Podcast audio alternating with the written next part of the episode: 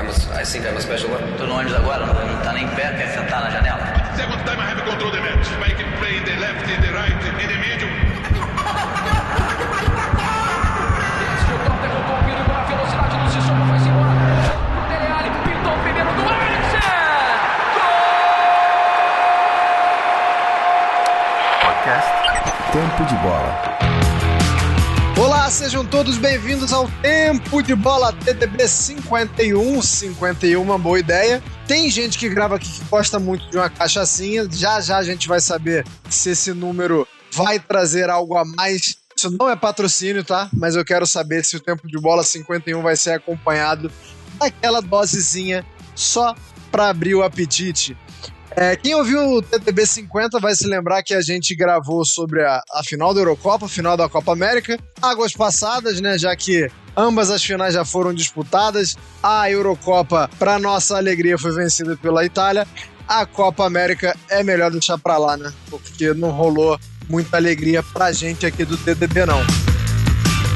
Antes da gente começar, é sempre importante de lembrar que o Tempo de Bola é um oferecimento Rivalry então, se você quer entrar nesse mundo das apostas esportivas, tem mais de 18 anos, é sempre bom lembrar, por favor, Rivalry está aí para isso, tem o cupom do Tempo de Bola, Tempo de Bola 100 se você quiser participar aí, brincar, ou se você quiser apostar sério também, lá na Rivalry tem nosso cupomzinho que faz o seu depósito dobrar. Se você colocar 50 mingau, vira 100, se você colocar 100 merréis, vai para 200 e assim sucessivamente. Também bom lembrar que a gente tem o nosso Apoia-se, o apoia.se barra tempo de bola se você quer ser um apoiador.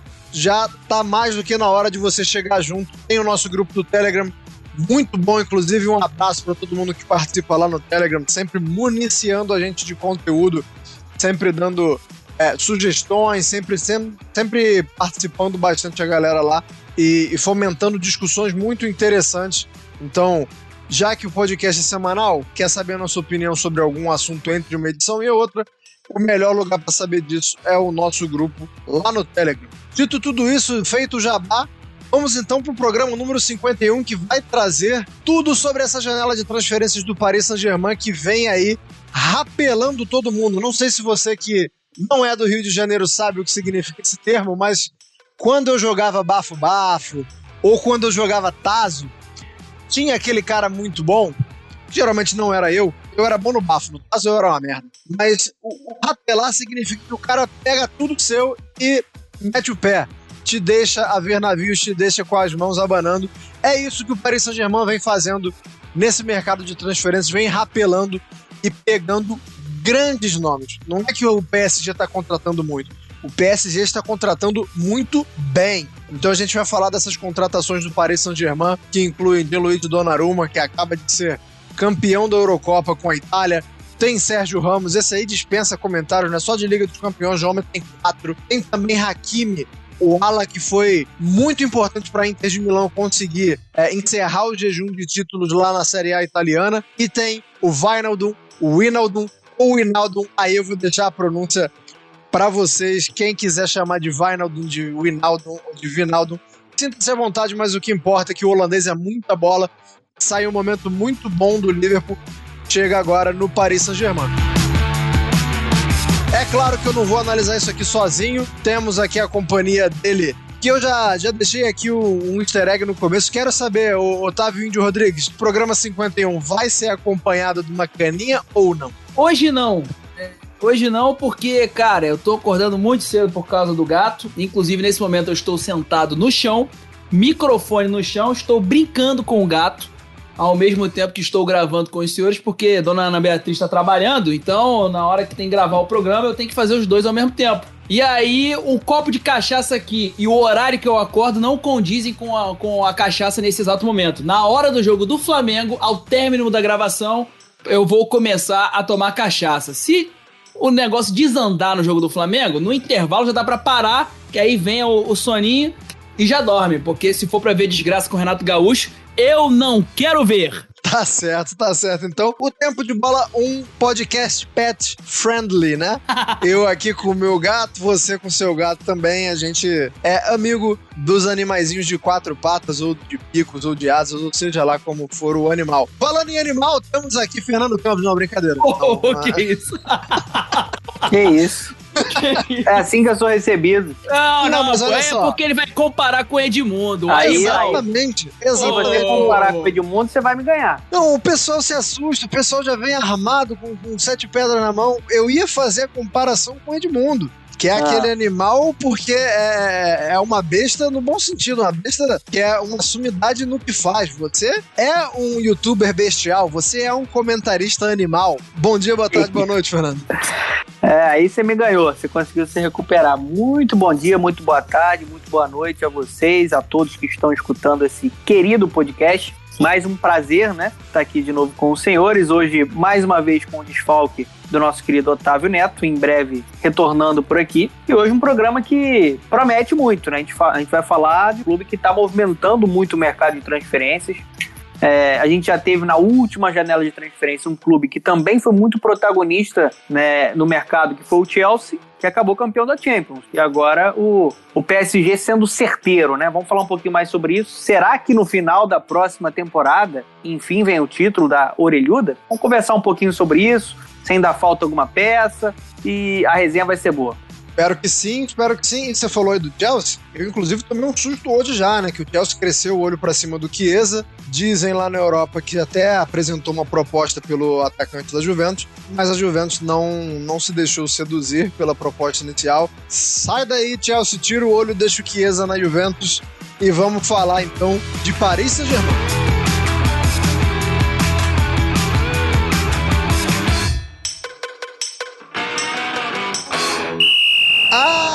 Autoriza Bjorn Kuipers, o holandês, é quem vai mediar aqui o- a, a partida de hoje, quem vai dar as cartas. Vamos começar então é, pelo gol, pela lógica também da gente ir subindo né, do gol pro ataque, mas também porque acredito eu que seja a, a contratação mais simples de explicar. É, embora a gente tenha ali um, um embrólio, não, não exatamente um embrólio, mas uma questão envolvendo o Keylor Navas, que aparentemente é um goleiro injustiçado, né? É, não vai ser a primeira vez que isso acontece, não é a primeira vez que o Keylor Navas faz uma boa temporada e como recompensa ele ganha um, um grande goleiro para disputar a posição com ele. Aconteceu isso no Real Madrid, vai acontecer isso no Paris Saint-Germain, porque o PSG anunciou hoje oficialmente, e já com a apresentação, né, já com o, o Donnarumma em Paris, é, fazendo vídeos, falando já como jogador do PSG, é, assinando, dando autógrafo já para uma galera no portão. É, Fernando, é claro que a gente sabe do, do potencial do Navas e, e- e a gente não pode esquecer da grande temporada do Navas, mas a gente também não pode deixar de, de- de falar que é uma, uma contratação de oportunidade, né? O Donnarumma é, chega como o melhor jogador da Eurocopa e como um jogador é, que, que chega em fim de contrato com o Milan, né? Por mais que o Keylor Navas possa se sentir injustiçado, é, não tinha como o PSG abrir mão de uma negociação desse nível, até porque quando a gente pensa no time de agora, pode até, que, pode até ser que não faça sentido, mas quando a gente pensa em projeto e quando a gente pensa em longo prazo, é uma contratação que não tem como o Navas ficar muito, muito chateado, né, Fernando? É, eu acho que assim, no, no curto prazo ele pode se sentir né, sem prestígio, acho que não seria justo, né, até ele sentir isso, acho que o Paris Saint-Germain sabe que está muito bem servido com o Costa Riquem, só que foi o que você falou, né, isso tem dado muita polêmica nas redes sociais, é, para mim é, é, é a contratação de oportunidade no mercado, você tem um goleiro de 22 anos, que está entre os melhores do planeta, um goleiro que é o substituto de Buffon, quando se fala de seleção italiana, e mostrou que é, é um atleta de elite na, na Euro, né? Sendo campeão e sendo extremamente decisivo. Inclusive, Fernando, só, só te cortar aqui rapidinho, maldosos diriam que a Itália só ganhou porque o Buffon não estava lá, né? O Buffon seria a asa negra, como já, já pingou as luvas na Itália e o Donnarumma assumiu, a Itália conseguiu a Euro, mas pode prosseguir. Que maldade, né? Mas assim, é, eu acho, cara, que foi uma, uma excelente contratação. Né? Muita gente pode questionar, ah, mas o dinheiro. Gente, a gente tá falando de Catar. Esses caras, ele tem muito dinheiro, né? Então, assim, foi uma negociação a custo zero. Acho que muita gente que não acompanha o campeonato italiano talvez não tenha a, a noção da qualidade do Donnarumma. Acho que esse impacto ficou muito claro para o grande público dentro da Euro. Acho que muita gente estava vendo no grande público, né, que eu falo assim, brasileiro, o Donnarumma pela primeira vez com mais, mais detalhes, né, dentro da Euro e acho que todo mundo ficou muito surpreso com a qualidade dele. Então, assim, eu acho que é uma contratação para o projeto, foi o que você falou. Quando o Paris Saint-Germain contratou o Mbappé, contratação para projeto, para você ter anos ali de qualidade dentro do plantel, uma solução. Mesmo vale para o Neymar, mesmo vale para o Verratti, né? E o mesmo vale para o Donnarumma. Acho que é um jogador que vai chegar primeiro para uma rotação, né, com o Navas nessa, nessa, nessa primeira temporada. Para mim, o Navas ainda é o titular. Né? O Donnarumma vai ter que batalhar e tem qualidade até para tirar o Navas dessa titularidade, principalmente nos jogos grandes, né, principalmente em, em noite de Champions League, que o Navas já é um multicampeão. Mas né, é o Navas que também não é mais nenhum garoto. Óbvio que ele está em ótima forma, um rendimento de altíssimo nível. Né, Para mim, a última temporada deixa isso muito claro. Já cansei de falar que o Navas é um, um atleta extremamente subestimado, um jogador que foi campeão de uma maneira constante, né, em sequência de Champions League. Então, assim, um grande clube do tamanho do Real Madrid, numa competição do nível de Champions, tem que ter um grande goleiro. Então, assim, é, acho que para futuro é, o Donnarumma vai tomar conta dessa, dessa vaga de titularidade, por isso o Paris Saint-Germain né, foi muito bem nessa, nessa contratação. É, é, um clube que tem muito dinheiro disponível e que aproveitou uma grande oportunidade de um cara que tem 22 anos e que atua né, de uma maneira impactante, sei lá, desde que 16 anos, né? Acho que quando ele surgiu, se lembra se foi 16 ou 17 anos quando ele surgiu. Ele sobe com 16, mas começa a jogar com 17. É, com 17 anos, assim, a gente já começa a ver a qualidade de um, de um cara que sempre teve muito potencial e que hoje é uma realidade, né? É, então, assim, para finalizar, assim, eu acho que é uma contratação que dá para entender dentro de um projeto ambicioso que quer ganhar tudo. É, o, o, o PSG está contratando o goleiro dessa faixa etária de 22 anos, o melhor do mundo. Um cara que é um underkid, um cara que tem é geracional, né, como vocês gostam que eu fale, assim, que é para marcar toda uma geração. Acho que ele tem um futuro muito grande e, e aí a gente vai ver como é que vai ser esse, esse casamento com, com o Paris Saint-Germain. Certo é, Anderson, passando a bola para vocês, é que nenhum clube do planeta tem o seu elenco dois goleiros da primeira prateleira do futebol mundial. Somente o Paris Saint-Germain. Você ter Keylor Naves e Donnarumma é puro luxo e trabalho também para o Pochettino, porque ele vai ter que gerir os egos, vai ter que gerir essa galera dentro do vestiário. É, eu me arriscaria a dizer que até a temporada passada a Juventus tinha, mas de qualquer forma, é, mesmo o Buffon tendo ido pro Parma, eu acho que a dupla Donnarumma e Navas é superior Tá mais a... afiada, né? Tá é, exatamente, afiada, né? exatamente. É superior à dupla Buffon e Chesney, que era o que tinha a Juventus. O, o Otávio, o Dona falou que, que imagina que vai rolar uma rotatividade nessa primeira temporada. Eu vou jogar duas perguntas para você. A primeira é sobre essa questão da rotatividade, como você acha que o, que o Pochettino vai, vai manejar isso, se o, o, o Navas é, vai jogar mais os, jogos, os jogos da Liga dos Campeões por já ter mais experiência na competição, ou se, pelo contrário, o, o Pochettino vai botar o Donnarumma na, na Liga dos Campeões porque é uma competição que o Donnarumma vem almejando, né? É uma, é uma competição que ele ainda não jogou, então é, pode ser que isso tenha feito a diferença, não sabemos como é que foi a negociação desses termos. É, e, e, além dessa questão da rotatividade, eu queria saber o seguinte: é, eu acredito que não, tá já dando minha opinião aqui, porque eu acredito que o, que o mundo hoje ele aceita e, e, ele entende que o futebol ele tá disseminado e a qualidade do jogador ela não tá atrelada à nacionalidade. Mas você acredita que essa, é, essa constante é, essa constante briga do Navas para se provar é, também é pelo fato de ele ser costa-riquenho ou não? Eu acho que já foi quando era nos tempos de Real Madrid, eu acho que teve essa situação, foi bem clara. É, são, são, dois, são dois momentos distintos, na minha opinião. Quando o Courtois chega, e ele tinha toda a pompa de ser um dos melhores goleiros do mundo e tal, na época que ele agarrava no Chelsea, no Atlético de Madrid, o Navas vivia o melhor momento. E aí ficou difícil. Era difícil você compreender que o Navas, vencedor da Champions, com, a, com aquele Real Madrid, três vezes campeão, por que, que ele tinha que ser substituído pelo Courtois? O Courtois de hoje do Real Madrid, eu acho que o, o, ele nunca conseguiu chegar ao nível do Navas em alguma temporada, desde que ele chega ao Real Madrid. Não que ele tenha sido tenha ido ruim. Ele até não começa tão bem, mas ele vai evoluindo, né? Tá cada vez melhor o Courtois, mas eu acho que ele nunca conseguiu trazer o que o Navas trouxe àquele time do Real Madrid. E eu acho que tinha essa questão da imagem, da grife, que é uma questão de, de, de a questão de europeização, que tem a questão, né, de você trazer o, o, o, a imagem do Navas não vendia, né? E o Courtois era, o goleiro que na Copa do Mundo parou o Brasil e não sei o quê. Então, assim, é... eu acho que agora é diferente. Como você e o Dona já, já falaram bem aí. Foi uma oportunidade de mercado. O Navas está muito bem. O Donnarumma também está muito bem. Eu, eu assim, é, você vê o Donnarumma chegando agora como o melhor goleiro da Eurocopa, você pode até falar, ah, o Donnarumma tá melhor que o Navas. Eu acho que eles vão se equivaler assim e vai ser uma grande competitividade.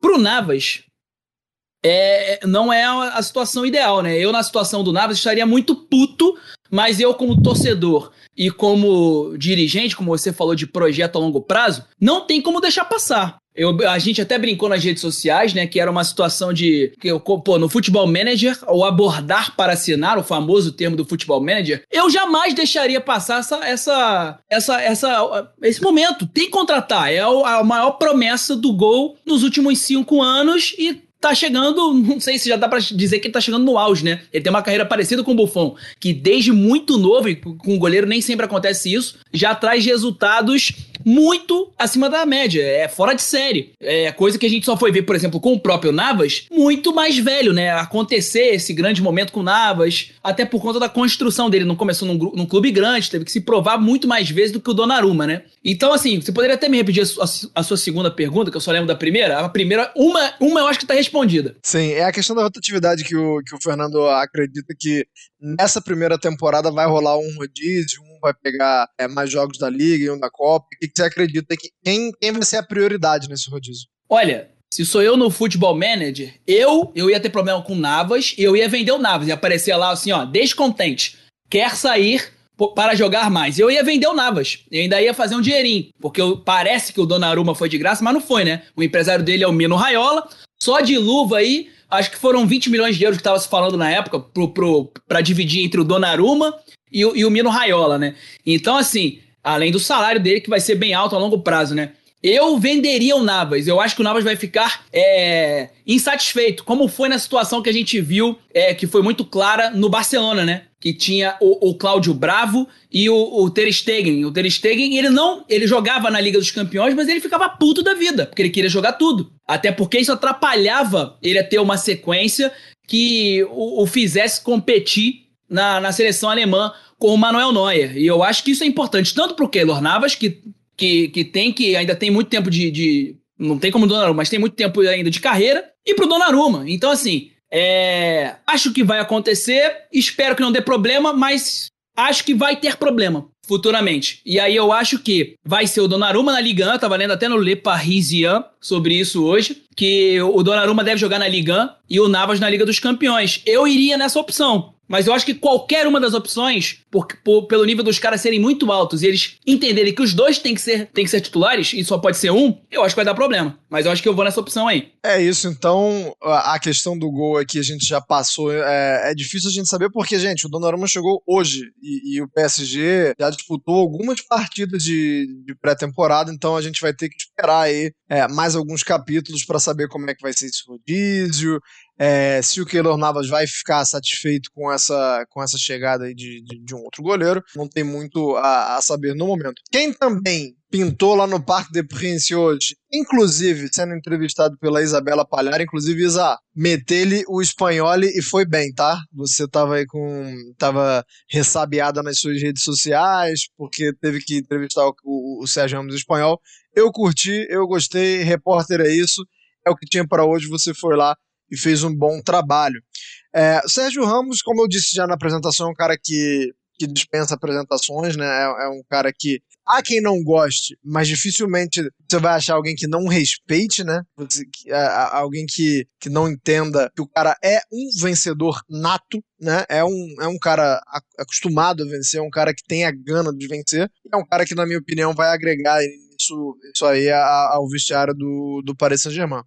Fernando, é, o Otávio, eu vou, eu vou, quero ver o pau quebrar aqui, porque eu lembro que no dia que a gente postou isso no nosso, nas redes sociais, o Otávio de Rodrigues falou que, que o Sérgio Ramos chegava em baixa. Depois entendi a explicação do Otávio, e ele pode também falar daqui a pouco sobre isso, que, que o, o, o Sérgio Ramos não ter renovado com o Real Madrid e ter vindo de uma temporada de, de lesão fazia com que ele chegasse em baixa e vi que você discordou. Então, por favor, você explique aí por que, que você acha que o Otávio Rodrigues falou um grande absurdo quando falou que o Sérgio Ramos chegava em baixa no Paris Saint-Germain. É, eu acho que foi um, uma, uma, uma, expressão que ele utilizou, né? Mas assim, para mim, em baixa não dá pra gente falar, né? Pro, não, não só pelo nome do Sérgio Ramos, né? Acho que assim, dispensa comentários, um cara que é, é o maior zagueiro da geração dele, para mim o maior e melhor, né? Eu acho ele melhor também que o Thiago Silva no geral. É, apesar de achar o Thiago Silva um, um, monstro, um cara que é multicampeão no Real Madrid, que é a cara de um, de um clube que dominou a Europa, né, que construiu uma dinastia, que era o, o, o, grande capitão, a grande liderança, o cara decisivo do gol contra o Atlético de Madrid, né, que tem uma qualidade brutal. Assim. É, eu não acho que ele chega em baixa no, no Paris Saint-Germain pelo simples fato de ser esse cara, um cara de extrema qualidade, um cara que o Real Madrid tentou a renovação dele, né? Ele, ele gostaria de um salário maior, que o Real Madrid não quis pagar, né? E, e também um, ele gostaria de um contrato de dois anos, né? O Real Madrid estava apontando para uma renovação somente por uma temporada. Né? Acho que se ele estivesse em baixa, o próprio Real Madrid não, não tentaria a renovação de uma bandeira do clube, de um cara que é extremamente importante. Concordo que ele não vem da sua melhor temporada, muito por conta é, dos problemas físicos, né? Ele teve lesões que o tiraram do, do, do, do campo e que fizeram muita falta para o Real Madrid. Importante a gente falar isso. O Varane fez uma temporada muito ruim. Né? O, o Sérgio Ramos fez muita falta para a linha defensiva do Zidane. O, o, o Militão é um cara que desabrochou e acho que vai ser muito importante nos próximos anos aí com a camisa do Real Madrid, mas o Sérgio Ramos sempre foi um desfalque muito sentido, né, pelo Zidane e pela torcida do Real. E, e para completar, assim, não chega embaixo porque é um cara que tinha é, proposta do Bayern de Munique, tinha proposta de Manchester United, tinha proposta de Manchester City, você tinha muita gente ali de olho, né? O Chelsea, todo mundo sondando a situação e tentando ver né, se conseguia contratar o Sérgio Ramos. Assim, acho que o Sérgio Ramos ele ainda é um dos melhores zagueiros do planeta, de altíssimo nível. Né? A gente tem que analisar é, além do número. Acho que o Thiago Silva é uma prova disso. Né? Para quem achava que o Thiago Silva não ia render, né, por ser um, um atleta mais velho, porque era Premier League, a gente viu o impacto que ele causou dentro de um Chelsea que foi campeão da Champions. Então, assim, é, é, um cara que sabe se posicionar muito bem, que tem um jogo aéreo muito forte, defensivo e, e ofensivo, que tem qualidade para construir essa série de bola, é decisivo, é liderança. É, é, um cara que tem vitória na testa dele. Então, assim, ele chega em alta e acho que é um reforço brutal para o Paris Saint-Germain. É um cara para, para mim, formar um trio, na minha opinião. Acho que o Paris Saint-Germain, com a contratação do Hakimi, que a gente vai falar logo logo, vai jogar com um trio defensivo que vai facilitar ainda mais para ele, né? É, seria Marquinhos, Sérgio Ramos e o Kipembe pelo lado esquerdo, que é sempre muito importante você ter um zagueiro canhoto numa linha de três. Então, assim, para mim ele chega muito em alta, ele chegaria para ser titular, acho que de todos os clubes do planeta. Se o cara chega para ser titular em todos os clubes do planeta, ele não chega em baixa, ele chega muito em alta. É o Sérgio Ramos, tem que respeitar. Indião, pode, pode explicar o que você queria dizer sobre isso, mas é, eu já vou também emendar o gancho que o, que o Fernando deu aí, dessa linha defensiva aí. É, eu acredito que se o Paris Saint-Germain, a gente ainda não sabe como vai ser as coisas, mas se o Paris Saint-Germain optar por jogar com dois zagueiros, né, se for Sérgio Ramos e, e Marquinhos, eu vejo como a melhor dupla de zaga do mundo. Não vejo nenhum problema em dizer isso já falando, ah, o cara tá empolgado, a temporada nem começou, mas é, analisando a qualidade do dos dois jogadores. Emocionado, que mais tem no Twitter, né? É. Ah, porra, os caras nem fizeram jogo junto ainda. Beleza, concordo. Mas eu tô falando que tem, é, analisando jogadores, é a melhor dupla de zagueiros do mundo. É, acho que tem, tem essa questão aí dos três zagueiros, que, que o Fernando falou por causa do Hakimi, mas é, o, o, onde que eu quero chegar? O Kim Pembe ele não tá longe da, assim, é, não dá pra cobrar que o Paris Saint-Germain tenha outro zagueiro do nível de Sérgio Ramos e Marquinhos, porque aí é, aí é, é Master League, né, aí é Futebol Manager, aí é, é difícil de você juntar dois, imagina três. Mas o Kimpembe não fica. Eu tenho essa impressão que o Kimpembe, é, quando comparado aos outros dois, tem uma distância boa ali, né? Tem, tem de fato uma distância enorme, né? Ele não deve ser.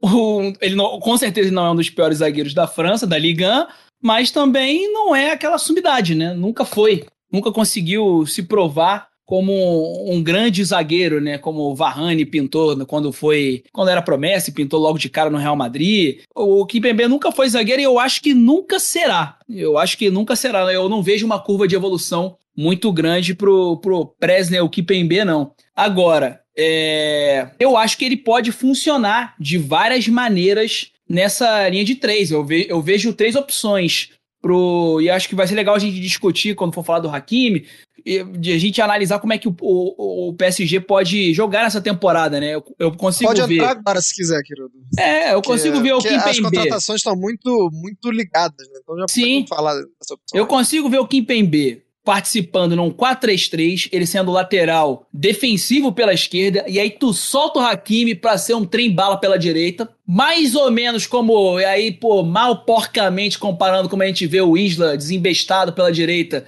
como era com, com o Rogério Senna, né? E o Felipe Luiz mais contido, obviamente que o Felipe Luiz dá um banho de bola no Kimpembe e o Bernard pode fazer isso, e o Kimpembe ir pro banco. Pode ser um 3-5-2 e pode ser um 3-4-3. E aí, nesse 3-5-2, 3-4-3, o que vai fazer a diferença ali é a meiuca, pra gente saber se o Di Maria vai ficar de fora ou se ele vai ficar dentro, porque eu acredito que o Wijnaldum não vai ficar de fora. Esse aí, junto com o Verratti, são absolutos no meio de campo. E aí eu acho que pode ou pode sobrar pro Kimpembe, ou pro Bernard, ou pro Di Maria. Justamente os canhotos. Eu acho que o lado esquerdo vai ser o lado fraco da, da corda, né? Costuma ser, né? Nos últimos anos, com o Kurzawa na lateral esquerda, né? O Baker, né? É esse pessoal aí que não tem nível que, que o projeto Qatar tenta trazer para Paris. E em relação ao Sérgio Ramos nessa brincadeira toda aí, seja com o Marquinhos ao lado ou com o Kipembe, com três zagueiros ele vai funcionar muito bem. Acredito que vai ser o homem de menor velocidade, né? Você pode soltar mais o Marquinhos para poder fazer aquela transição que o Marquinhos sempre fez, a, a, volância, né? Consegue fazer a lateral, consegue fazer até meio campo se ele quiser, que ele é muito técnico e tem muito mais vigor que o nosso nosso Rambo, Sérgio Ramos, né? Que é forte pra caramba. Só que vai ter mais é, chance de ir e voltar, né? Não que o físico do Sérgio Ramos esteja prejudicado, mas eu acho que o Sérgio Ramos centralizado, o Kimpembe pela esquerda e o Marquinhos pela direita. Então, eu acho que, como o Donan falou, vai facilitar muito o jogo dele. E eu, em relação a, ao Sérgio Ramos ter chegado em baixa, foi basicamente o que você explicou aí. É, foi a pior temporada do Sérgio Ramos e talvez a pior temporada, conversando muito com o Júlio Cid no nosso grupo do Telegram, é, torcedor fanático do Real Madrid, sempre citado aqui no tempo de bola, foi a pior temporada do Real Madrid em talvez 10 anos, em uma década. E considero que também tenha sido a do Sérgio Ramos em uma década. Tecnicamente, é, não que tenha sido uma queda muito gradativa, não foi. Só que o físico comprometeu o rendimento desse Sérgio Ramos e não só do Sérgio Ramos, mas do, do coletivo em si do Real Madrid. E uma eu, eu vi Espanha, acho que foi Espanha e Kosovo ou Espanha e Grécia. O, e o Sérgio Ramos perder dois pênaltis seguidos, o cara não perdia nenhum pênalti. E o físico a gente sabe que atrapalha o mental, atrapalha a confiança, você não tá jogando em sequência, atrapalha você tecnicamente, tá tudo ligado uma coisa à outra. E eu vi um Sérgio Ramos jogando só apenas 15 partidas de La Liga, numa é, numa decadência, não decadência, decadência é uma palavra muito forte, né? Mas em queda, em baixa. Ele não vai ter que se provar. De fato, ele é um excelente. Ele é um dos melhores zagueiros do mundo. Ele chega com a grife lá no alto. Isso provavelmente foi uma das coisas que não se abalaram. A grife, a reputação, o nome, a marca Sérgio Ramos. Óbvio que o PSG tinha que contratar e que qualquer clube do mundo teria que contratar. Quando eu citei que o Real Madrid é, não, não, não forçou por renovar com o, o, o Sérgio Ramos, o Sérgio Ramos quis, o Real Madrid quis. Aliás, o Sérgio Ramos chegou a dizer no meio da temporada que ele queria jogar tempo, até o fim da carreira dele. Ele vendeu o peixe dele jogando para a torcida. E o Real Madrid não comprou, porque ele queria muito alto. E só quem pôde pagar foi o PSG. Quando eu analisei que o Sérgio Ramos não valeu o preço que ele pediu para o Real Madrid, você já vê aí que ele já não tá mais valendo o que ele valia. Então ele teve uma queda, ele teve uma baixa. Foi isso que eu quis dizer. E aí a minha frase gerou um rebuliço na mente de Fernando Campos. tá mais do que explicado já, mas foi, foi boa a discussão entre vocês dois. Eu curti. Foi uma muito. discussão que os dois, dois concordavam, entendeu? Foi mais a questão O, da, gosta, da, da o, expressão. Anderson, go- o Anderson gosta da discussão, Ele gosta, do- gosta, ele das é o- opiniões contrárias. Se eu o não tiver Kleber, no meio, pô. então, melhor ainda. Na discussão boa é dos outros. Eu não gosto muito de, de, de- entrar em discussões, não. É, Fernando, eu, eu queria falar, já que a gente já, já pulou do Sérgio Ramos para o Hakimi, e como eu falei, as duas contratações elas estão muito ligadas, é, existe alguma possibilidade, é, o, o, o, o Otávio até já falou isso, que a gente já viu isso, né? É, do Marquinhos jogar de volante no caso de, de não, não, não, não tendo três zagueiros, né? Tendo uma dupla de centrais ali, ser o Ramos e o Kimpembe de centrais e o Marquinhos ser o volante. E, e outra coisa que eu queria só ressaltar, é, não é uma pergunta, mas é só um dado, é, o, o Pochettino quando treinava o Tottenham, é, porque tem muita gente falando assim, pô, mas ele vai trocar o sistema do Paris Saint-Germain de uma, outra- de uma hora para outra. Não exatamente. No Tottenham, é, na temporada 18-19, por exemplo, o Tottenham jogou com três centrais, 10 oportunidades. E quem tinha como opções o, Sanches, né, o colombiano Davidson Sanches, o Alderweireld e o Vertonghen, para jogar de três zagueiros, é, pode facilmente jogar com três zagueiros, com Thiago Silva, é, Marquinhos e Kimpembe, né? O material humano dá, dá um salto na qualidade, não seria um problema nenhum. É claro que a gente não pode analisar só isso, né? Tem todo um, um- um meio campo, tem todo um funcionamento cascata, né? Que muitas coisas dependem disso, mas só passando esse dado aí de que não seria uma pardalização, não seria a primeira vez na carreira do Pochettino que ele tentaria uma opção com três zagueiros, mas é, a pergunta para você, no caso, foi sobre o Marquinhos, Dona. Se, se tá arriscado ele ser volante. E já que já que estamos falando de Marquinhos, eu vou estender a pergunta o seguinte: o Marquinhos hoje é o capitão do Paris Saint-Germain e o Kimpembe é o vice. O Sérgio Ramos já entra nessa hierarquia desde já?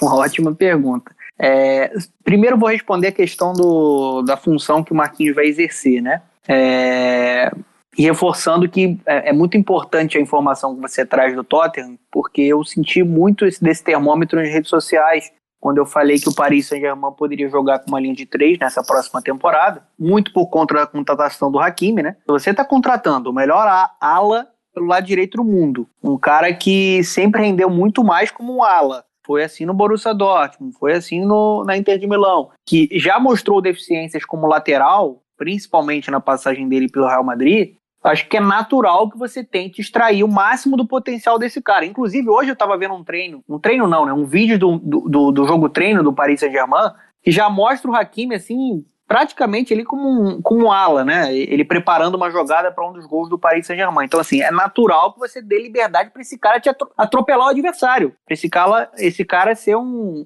extremamente de- decisivo no corredor. É, sobre a questão do Marquinhos, eu não, eu não, não, não cogito isso. Eu acho que nesse momento o Pochettino não pensa em tirar o Marquinhos da linha defensiva, apesar dele ter a qualidade já demonstrada, essa versatilidade de exercer outras funções, podendo jogar como volante. Por que, que eu não enxergo isso como uma, uma possibilidade? Primeiro porque o Marquinhos ele vem de uma temporada que ele foi um dos três melhores zagueiros do mundo, pelo menos na minha opinião. Ele jogou em um nível absurdo. Né? Acho que ele está muito bem estabelecido, né? Jogando nessa posição. É, segundo, que eu acho que o Paris Saint-Germain também já tem outras opções muito boas para esse setor de meio campo. Né? Você tem um Paredes, você tem um Verratti, você tem um Gueye, que é um cara de mais capacidade de marcação do que construção. né? Você tem o próprio Danilo ainda está no elenco. Você tem o, o chegando. Você tem muita gente ali para você distribuir nesse setor de meio campo. Então acho que assim o Marquinhos ele, ele vai ser né, uma solução para essa linha defensiva nesse momento. E eu acho que vai ser uma linha de três. Vocês falaram aí do Kipembe, né? Eu acho que o Kipembe é um cara também subestimado, assim. Eu vejo o público brasileiro tratando o Kipembe como se ele fosse o Fábio Braz, né? Como se ele não tivesse nenhuma qualidade, o que não é verdade. É um zagueiro maduro que está há muito tempo sendo testado em seleção francesa, em Paris Saint-Germain, em grandes jogos. Acho que ele está abaixo do Marquinhos ou do Sérgio Ramos, isso eu não preciso nem falar, é bem óbvio. Mas é um bom zagueiro. A gente pode decretar que ele é um bom zagueiro. Tem gente que trata ele como se ele fosse um brucutu, como se ele fosse fraco. Isso não é traduzido dentro de campo. E é sobre um questão... Fabiano Weller que fala francês. Ah, meu Deus do céu. É, eu não concordo, né? Eu não concordo. Mas é, acho que vai ser essa linha de três. E sobre a questão do, de, de ser capitão, cara, com todo respeito ao Marquinhos, principalmente, que é a opção 1, mas se você tem o Sérgio Ramos, esse cara, eu acho que ele chega assim com status para ser capitão. Eu acho que ele tem, assim, nas veias dele a liderança. E, e, e é um peso muito grande também quando é o, o Sérgio Ramos né, num jogo de Champions tendo que conversar com a arbitragem. Então, assim, eu acho que dentro do pacote da contratação do Sérgio Ramos, além da qualidade, você precisa explorar também essa liderança. Então, para mim, é... eu conversaria com o Marquinhos, não sei se ele vai ficar confortável ou não, mas para mim é a faixa do Sérgio Ramos, na minha opinião. Tá aí mais uma atribuição que não, não seria só do Pochettino, na minha opinião. Acho que o Leonardo também é um cara que tem que, tem que meter a colher para fazer essa conversa andar e, e para que não fique nenhuma aresta solta, né? Porque eu, eu concordo com você que é, não, de cara talvez não, mas acho que no decorrer da temporada eu acho que o Sérgio é, ele, já, ele já deveria exercer uma função de liderança maior, é, pelo menos ali como um vice-capitão. É, quando, quando eu te perguntei agora sobre, sobre o Marquinhos, seria uma opção ele, ele ser um volante, você já entrou num ponto que eu ia abordar, que é, é a questão de, de, de, peças que, que o Paris Saint-Germain tem. Então já vou começar com o Índio pelo seguinte, Índio. Tem lá Verratti, que deu um banho de bola na Eurocopa, né? É, começa machucado, mas volta com tudo e é extremamente determinante, um cara extremamente influente. Na final, por exemplo, fez uma partida soberba, o Verratti. Talvez nem tanto no primeiro tempo, mas no, no, a partir do momento que a Itália melhora no segundo tempo, é, é muito em função do que, do que o Verratti pode começar a proporcionar no jogo. Além do campeão da, da Eurocopa, você também tem no elenco um campeão da Copa América, né? Você tem um Paredes, que eu particularmente gosto muito. É, eu estou citando os dois principais jogadores, na minha opinião. Como o Fernando falou agora, o meio campo do Paris Saint-Germain tem, inclusive, outras peças. Mas é, das outras peças eu vou falar depois. É, a pergunta é a seguinte: te agrada? Você acha que encaixa? Você acha que se complementa um meio-campo com Paredes, Verratti e, e Winaldo? Seria o seu meio-campo titular? É, você acha que será o meio-campo titular do, do Pochettino, Indy? Eu acho que eu acho que será o titular do o meio-campo titular do Pochettino. Não seria o meu meio-campo titular. É, a gente discutiu muito aqui ao longo desses programas que a gente fez sobre a Eurocopa o fato do Southgate ter um esquema quando utilizava até os três zagueiros, como foi é, acho que se não me engano, contra a Alemanha, o fato dele utilizar três zagueiros e ainda utilizar o Declan Rice e o, e, o, e o Calvin Phillips. E aí você ficava com três zagueiros, dois zagueiros barra laterais, porque era às vezes o, o Tripper, às vezes o Walker e às vezes o, e o Luke Shaw com certeza, né? E aí você não, você não tinha muita criatividade nesse meio de campo. E você não tinha. Você tinha, ficava, às vezes, um pouco engessado. Eu não partiria com três zagueiros, mais Paredes, Verratti e Vainaldo. Principalmente na Ligana. Na Ligana de jeito nenhum. Não tem como. Na Ligana você tem que ser 4-3-3. E, e com o meio campo é de Maria, Verratti, Vainaldo. Pô, não dá pra você jogar contra o Brest com três zagueiros e e paredes e mais dois na meiuca, né? Eu acho que tem que botar o time pra frente.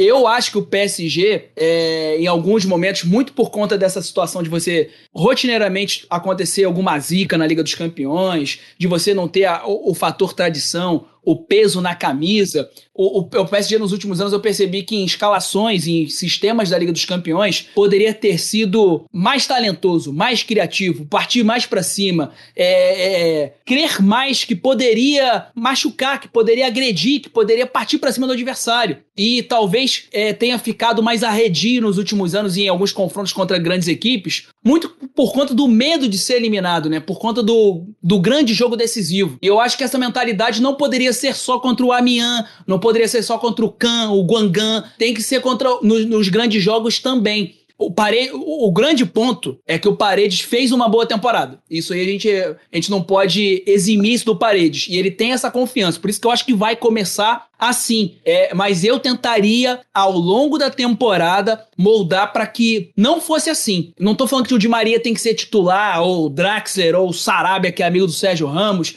Não. Eu acho que Pode ser o de Maria, seria minha, minha opção, mas pode também ser, como a gente citou aqui, eu acho que foi o que citei mesmo, três zagueiros, o Hakimi soltando de um lado, o Bernard soltando do outro, e você ter dois apenas ali no meio de campo, o Verratti e o e o, e o, e o Vinaldo. O Vinaldo fazendo mais o box-to-box pisando na área e o Verratti controlando aquilo ali. O Marquinhos, que é um cara técnico, ajudando nessa construção ali pro meio campo. Aí, dependendo, às vezes, até o Sérgio Ramos jogava na direita e o Marquinhos centralizado. para você ter o Bernard e o Hakimi atacando e o, e o meio ficando mais seguro com a presença do Marquinhos se alinhando aos dois do meio de campo. Então, assim, eu acho que vai dar paredes, mas eu não iria nessa acho que ao longo da temporada isso tem que ser construído para o PSG ser o time que vai meter medo na Liga dos Campeões. Não vai ser só Neymar e Mbappé. É de Maria, é Verratti, é Vairaldo pisando na área, é Hakimi atormentando de um lado, Bernardo do outro. Eu acho que tem potencial para isso. Fernando, vou estender também essa questão do meio campo para você, mas trazendo é,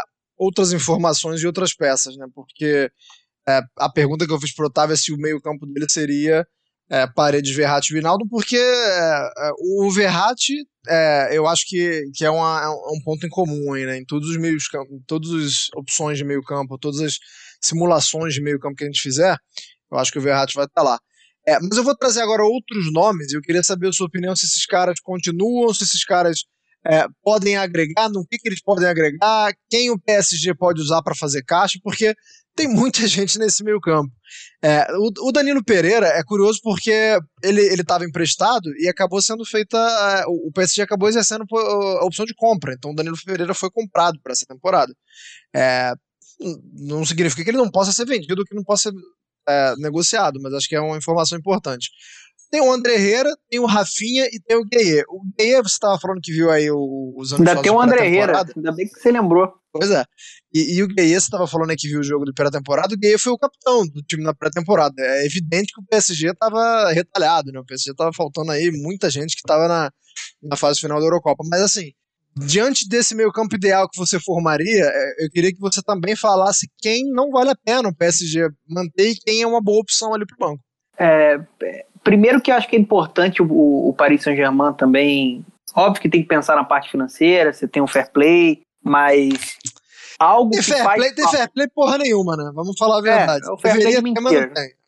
Fair play de mentira pro Paris Saint-Germain, que comprou o Mbappé, comprou o Neymar, né? Mas deu aquele jeitinho. Mas a questão é que eu acho que nas últimas temporadas faltou justamente banco, assim, a gente olhava o banco e faltavam né, jogadores de, de mais qualidade para você encorpar o grupo.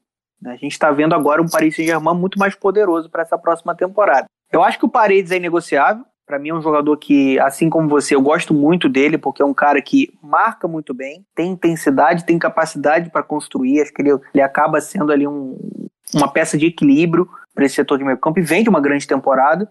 O Verratti não preciso nem falar, é um dos melhores do planeta, né, tá muito em alta, né, por conta da participação dele na Euro, né, para mim titular, né, e o Hinaldo acho que chega também para ser um titular, né, acho que é um atleta de extrema qualidade, né, que circula o campo inteiro, como vocês falaram, aí, como box to box, né, pisa muito na grande área, vai ser importante esse desafogo também, né, para não ter somente uma dependência com Neymar e, e também o Mbappé. É, dos nomes que o PSG poderia negociar, eu acho que vai depender muito da proposta que chegar, Anderson. Sim. É, a gente tem aí que, que ver Danilo, Ander, Ander Herrera e, e também o, o Gueye, né? Acho que vai depender muito da proposta que, que for chegar.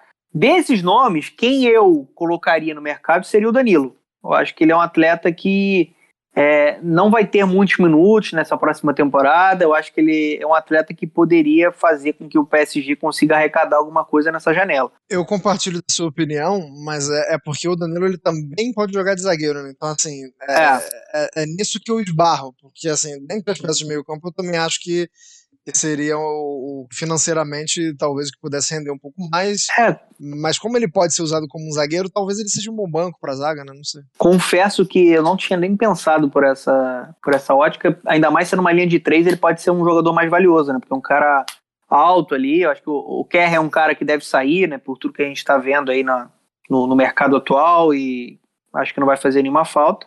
Né? Mas pensando inicialmente, assim, eu, o André Herrera, é um cara, assim, são caras negociáveis, entendeu? André Herrera, é, o próprio Gueye também, acho que dependendo da proposta, é um cara que dá para negociar e, e, o Danilo também. Mas pensando no meio campo ideal, eu já havia, eu já havia falado isso. Para mim, o Paris Saint-Germain dessa temporada 21-22, ele vai variar do 3-5-2 pro 3-4-3. E aí, é, para mim, o Verratti titular e o Hinaldo são sempre titulares em qualquer dessas duas formações. Na ala, Hakimi e Bernat. Acho que é um retorno importante, é um, é um bom lateral esquerdo, né? Que vai jogar com mais liberdade até para avançar ali como um ala. Mas para ser um 3-4-3, eu estaria pensando na entrada do Di Maria que é um jogador que é um craque, né? Não preciso nem falar. Copa América que ele fez, a final que ele fez contra o Brasil, tudo que ele vem fazendo com a camisa do Paris Saint-Germain. E aí eu acho que quem roda é o Paredes. Na minha opinião, é o Pochettino não vai se desfazer do Verratti, não vai se desfazer do Hinaldo. Só que eu acredito que essa formação, Anderson, ela, ela, ela seja utilizada justamente nesses jogos que o Índio falou, contra times menores, de menos expressão, que o Paris Saint-Germain precisa precisa ser um pouquinho mais agressivo. Eu acho que ele vai pensar no 3-5-2 com essa sustentação importante de Paredes, Verratti e Winaldo para dar uma liberdade ali na frente para Neymar e, e Mbappé. É, eu estava vendo uma lista outro dia aí, tem uns sete nomes que o, que o PSG jogou no mercado. Se não me engano, eu vou fazer aqui de cabeça, hein? O, o Kerer estava no mercado, o, o Kuzawa, eu acho que já tá, já tá até ligado vai. no Galatasaray. Vai pro Galatasaray. O, o Gueye estava no mercado, o Sarabia estava no mercado, então assim... O, o Baker já saiu, né? O Baker já, já saiu. então... Foi vendido é, essa semana pro Bayer Leverkusen. Se não me engano, o Diallo, o Diallo estava no mercado, tá faltando um, acho que é o André Vai com Deus também. Eu Pode ir todo mundo. E, e isso porque o, o Donano colocou na conta aí o Draxler que renovou, né? E o, e o Sarabia, né? Ainda tem esse. Porque o Draxler é eterno, né? Igual o Juan Mata, que renovou agora no United, mas o Juan Mata é muito mais jogador que o Draxler. É, enfim, eu acho que tem muito mercado para fazer aí. E eu, esse ponto do, do, do, amor aí, do Danilo fazer a zaga é importante. Eu acho que quem vai rodar aí é o Gueye. Isso é ponto de um técnico, né? De um, de um ex-zagueiro. Isso aí é, é um ponto de quem conhece, pô. A parte tática agregando aqui. Pera aí. É, eu vou. A gente está se aproximando agora do finalzinho, a gente já está batendo aqui cerca de 42, 43 minutos.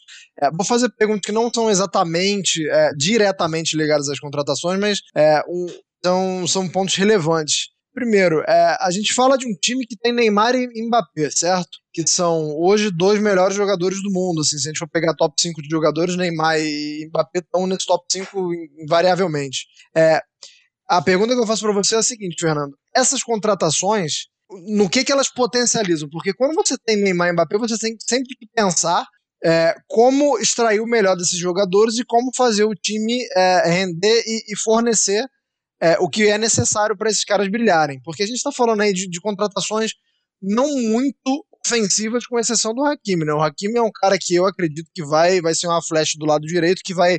É, vou ver muita bola invertida do Neymar pro lado direito essa temporada, com certeza.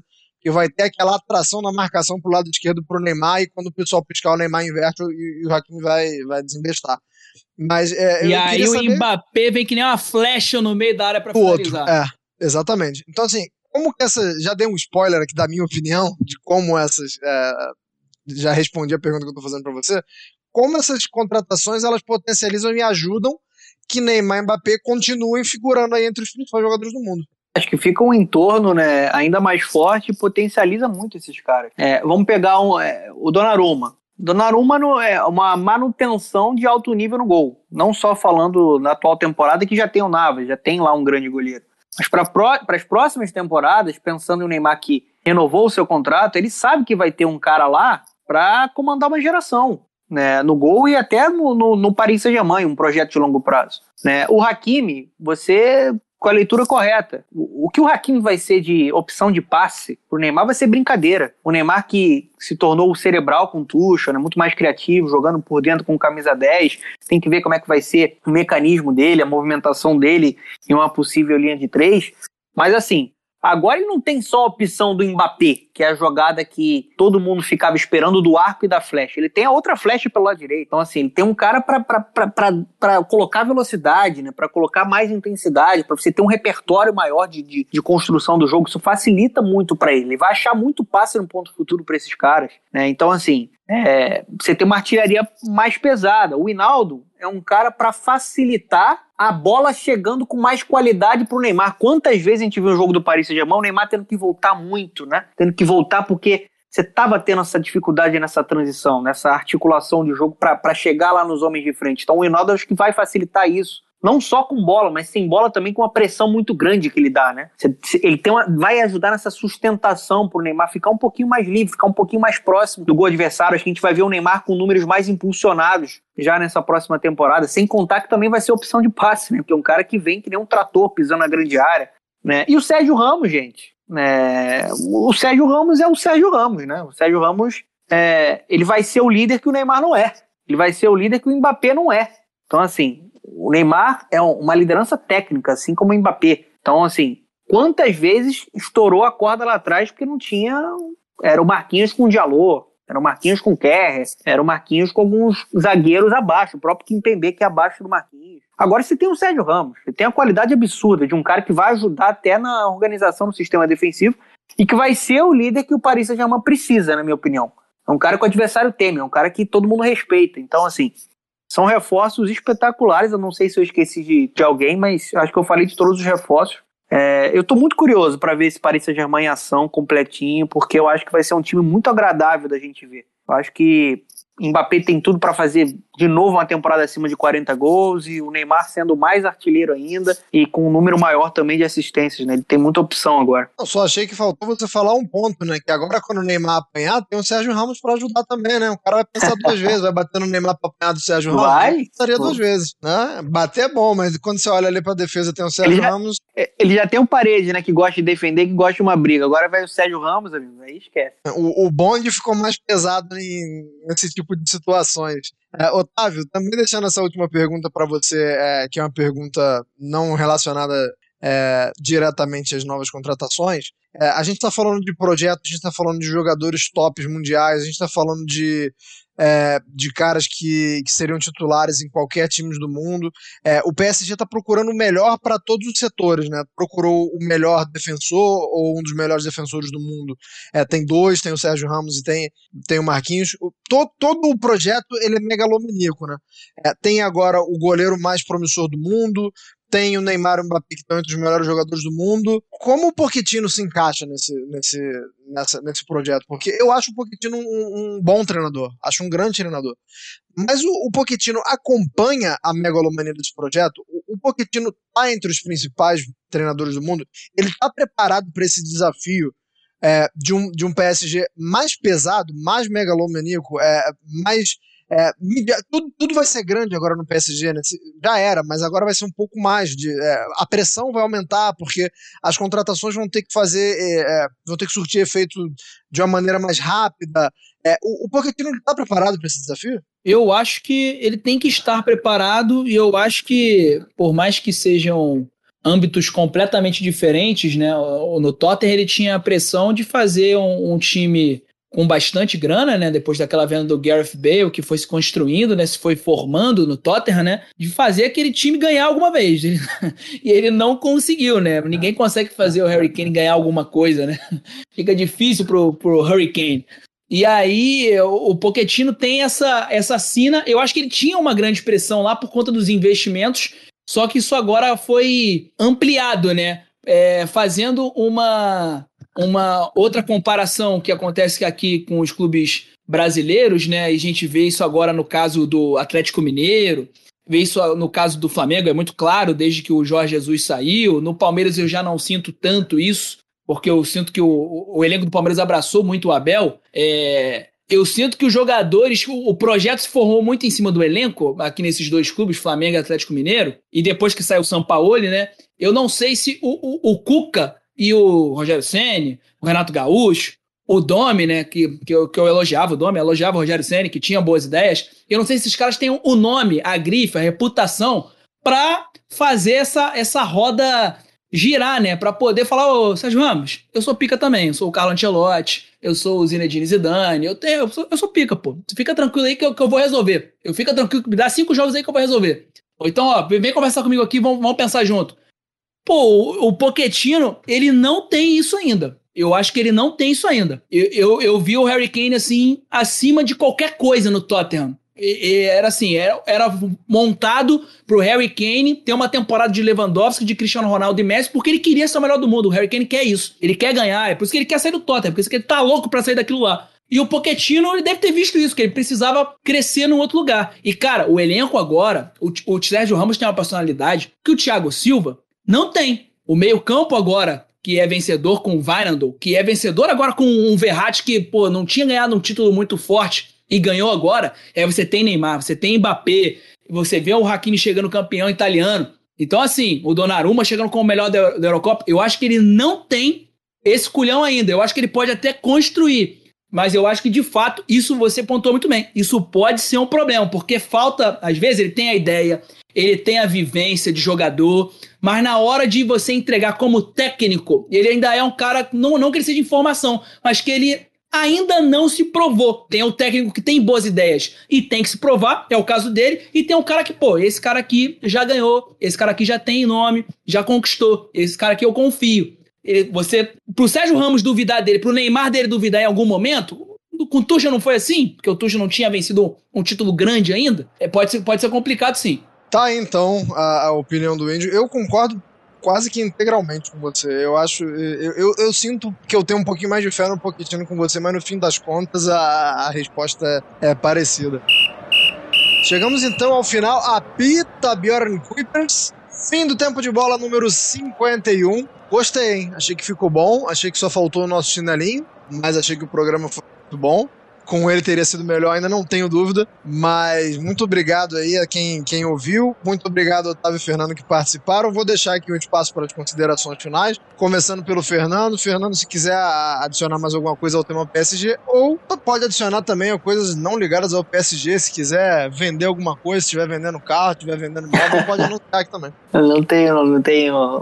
Não estou vendendo nada nesse momento. É, mas acho que o programa foi, foi isso. A gente matou a pau, falamos sobre tudo, né? Carência, Paris Saint-Germain tem alguma grande carência? Carência não, né? Assim, uma grande carência eu acho que não. É, talvez para a ala esquerda, né? A galera falando com, de Theo Hernandes, mas aí não dá para abraçar o mundo, né? Um jogador que é caro, que está muito valorizado, que tá lá no Milan feliz. Acho que é uma contratação difícil. É, e, e, se fala ainda no Pogba, né? É, que seria aí um, mais um reforço. Aí é um país Saint-Germain galáctico de vez, né? Tudo que a gente falou do meio campo aqui, é, se o Pogba chega, mais alguém Apaga. vai rodar, né? Apaga porque vai ter que jogar o Verratti e o Pogba e aí vamos... Como é que seria isso, né? É, vamos acompanhar, vamos acompanhar os próximos passos, mas passos, né? Mas eu, eu acho que é, é um Paris Saint-Germain muito forte para essa próxima temporada e, e, isso vai pressionar justamente o Pochettino, né? Agora é com ele. Agora, amigo, você tem o melhor elenco da história do Paris Saint-Germain. Monte uma equipe que seja avassaladora, ainda mais depois do, do, péssimo recado de ter perdido até o campeonato francês nessa última temporada. Então, assim, eu acho que é o Paris Saint-Germain que está entrando na primeira prateleira aí para a conquista da, da Champions. Vai depender da parte tática agora e da gestão desse vestiário. Péssimo momento para ser Maurício Pochettino. Eu não queria estar na pele dele. É claro que o salário talvez me fizesse mudar de opinião, né? Não deve ser nada mal também ter o salário do treinador do Paris Saint-Germain, mas a pressão vai ser enorme. Otávio Índio Rodrigues, algum recado final, considerações? Também não está vendendo nada, quer vender alguma coisa? Não, não estou vendendo nada. Na verdade, eu estou querendo vender minha escrivaninha aqui para fazer uma escrivaninha para dois aqui de home office. Esse é seu momento. Porque botei, botei nesses sites de venda, né? Já botei três preços, tô baixando e ninguém compra. Pô, madeira maciça aqui, mogno, pô, absurda. E ninguém quer, mano. Tô bolado. Mas seguinte, é, em relação ao PSG, falando ainda do Poquetino, é, eu acho que o grande trabalho dele, e aí ele pode ganhar o grupo nisso, é, junto com a comissão técnica, fazer com que Neymar não se machuque, que Verratti não dê pontapé e jogue o que jogou na Eurocopa e não fique tomando cartão amarelo toda hora para não ser expulso, que ele também não se machuque, que Sérgio Ramos não se machuque, que Hakimi, que também vai, vai, gosta um pouquinho do departamento médico, não se machuque. Se ele conseguir, porque olha só, se você perde o Verratti, amigo, pô, aí ferrou, aí tem que vir é André Herrera, é, cai, não é que o André Herrera seja ruim, é porque cai muito nível. Se você perde o Neymar, pô, vai colocar o Di Maria? Vai colocar o Di Maria, o Di Maria é craque, é craque, pô, mas é o Neymar fora de série, pô. Se você perder o Sérgio Ramos, entra o Kipembe. O Kipembe é bom? Ele é bom pra Liga Mas, pô, ele não é bom pra Liga dos Campeões. Se ele conseguir manter esse elenco vivo, é, pelo menos as principais peças, Se você perder o Bernard, ou talvez dá para você levar numa boa. Mas não dá para você perder peças cruciais. Perder o Paredes dá pra perder. Perder o, o, o vai ser, vai ser complicado. Então, assim, se ele conseguir fazer esse trabalho, eu acho que ele vai ganhar o grupo e pode ter bom, bons frutos lá na frente. Ó, perguntinha pro Anderson Moura, já que ninguém perguntou, o Dona quase falou isso. Quem tem que chegar ainda, Anderson Moura? Responde uma pra gente. Qual o setor que tá faltando? Cara, eu acho que ninguém. Ah, eu, eu não gosto muito do Kim Pembe, mas assim, dependendo de, de como tá jogando o Paris Saint-Germain, até prefiro ele como lateral do que zagueiro. Acho que, que ele para ser um lateral ali ou um terceiro zagueiro pela esquerda para liberar o Hakimi é, é, é, o suficiente. Agora, se quiser ter um cara mais pesado, eu acho que ainda precisa de alguém na lateral esquerda. Só que eu entendo que o Kimpembe tem muita moral no vestiário e na seleção também, inclusive. Né? Então, uh, talvez a gente esteja querendo montar, montar um, um Harlem Globetrotters, né? Aqui um time inatingível, é, talvez o Kipembe seja um cara melhor do que eu penso, ou melhor do que eu imagino, e, e eu simplesmente tenho uma pinimba com ele. Mas fora isso, cara, eu acho que é, que é um time capaz de tudo com o elenco que tem agora, capaz de, de conquistar absolutamente tudo. Respondido? Respondido. E o Icardi, hein? Já começou a falar com o Sérgio Ramos, rapaz. Aquela foto me deixou, me deixou preocupado, aquela foto do Sérgio Ramos com o Icardi. Não, não, não se preocupe, não, porque se rolar alguma coisa tipo rolou com o Max eu acho que o Sérgio Ramos tampa o Icardi na porrada. e é assim que a gente finaliza o tempo de bola número 51. Torcendo, então, para o Icardi tentar talaricar, porque tá merecendo um tapa bem. E ninguém melhor que Sérgio Ramos para dar um tapa bem em alguém. A gente agradece mais uma vez a audiência de todo mundo. Estamos aqui na semana que vem. Se tudo der certo, com um tempo de bola histórico na semana que vem. Temos um convidado aí na agulha, só não cravo, porque sempre pode dar um problema, sempre pode furar, mas se tudo der certo, aguardem um tempo de bola histórico na próxima semana, beleza? Esse é Anderson Moura aqui falando com vocês e me despeço. Um abraço.